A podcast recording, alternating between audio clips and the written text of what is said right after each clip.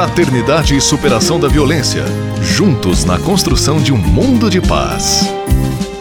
Pois Jesus disse que somos todos irmãos.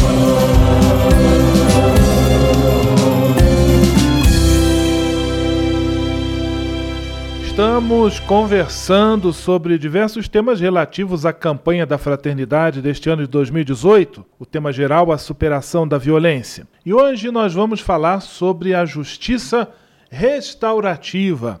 Quem vai nos ajudar, já está conosco presente, é a Carla Boin. Ela é advogada, pós-graduada em mediação de conflitos e autora do livro Mediação e Justiça Restaurativa a humanização do sistema processual como forma de realização dos princípios constitucionais. Paz e bem, Carla, seja muito bem-vinda, que bom tê-la aqui conosco. Boa tarde, é um prazer poder estar com vocês, bater um papo, uma conversa sobre justiça restaurativa, que é um tema tão caro, né, e de é, minha dedicação já há mais ou menos uns 12 anos ao estudo desse tema. Eu gostaria, primeiramente, Carla, de pedir a você que explicasse para nós esse conceito do que é justiça restaurativa.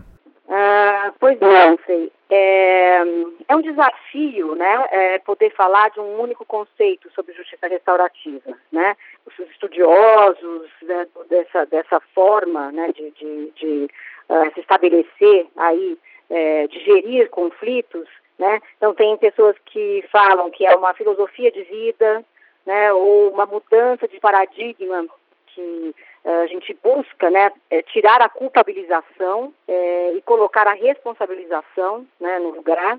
Né? Então, ao invés de se buscar culpados por uma determinada situação, determinada atitude, é, de um conflito que se estabelece, vamos atrás de buscar as necessidades que estão presentes né, na situação, de por que, que se chegou a acontecimento, né, a determinada uh, situação conflituosa e quais necessidades que existem nessa situação que precisam ser olhadas e cuidadas.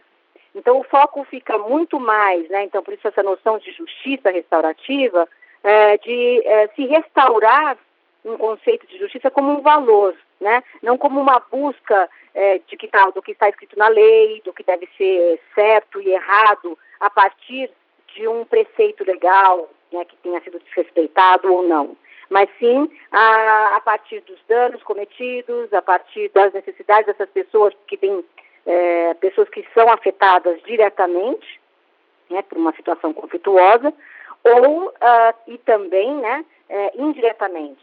Então se estabelece um espaço né, de convite para que as pessoas participem, e aí tem algumas formas, né, modelos que, que, que vêm sendo utilizados, então um deles é o círculo restaurativo, para que se estabeleça esse círculo né, e, e uma conversa, um diálogo, é, onde todos possam se colocar, possam falar sobre é, como foram afetados, atingidos, uh, como se, se uh, apresenta essa situação, né, a partir dos sentimentos. E uh, nessa roda, nessa comunidade que se estabelece nessa, nessa roda, é, poder olhar para os danos sem apontar dedos, né, para uma, uma única pessoa que é um culpado, que então deve ser penalizado, e sim um convite para que se responsabilize eh, na medida do seu possível para reparar o dano que causou, né.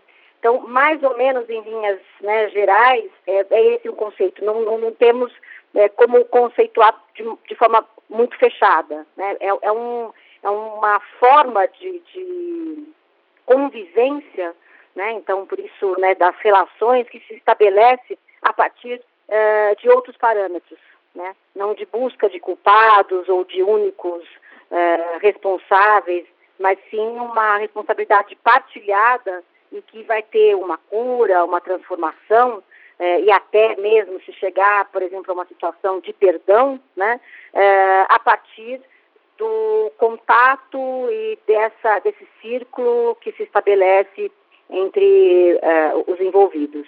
Esta Carla Boin, ela é advogada, especialista no tema justiça restaurativa, conversando conosco. Nós vamos dar prosseguimento, Carla, no nosso próximo episódio desta série, conversando ainda sobre o assunto justiça restaurativa. Muito obrigado por enquanto, um grande abraço, paz e bem. Muito obrigada. Fraternidade e superação da violência. Juntos na construção de um mundo de paz. Pois Jesus disse que somos todos irmãos.